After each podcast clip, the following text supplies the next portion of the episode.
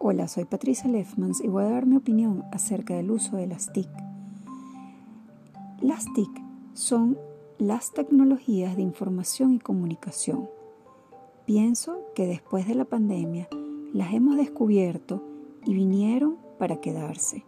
No debemos olvidar de que son herramientas tecnológicas que nos ha brindado la tecnología y debemos seguir utilizándolas para poder almacenar, procesar y difundir todo tipo de información.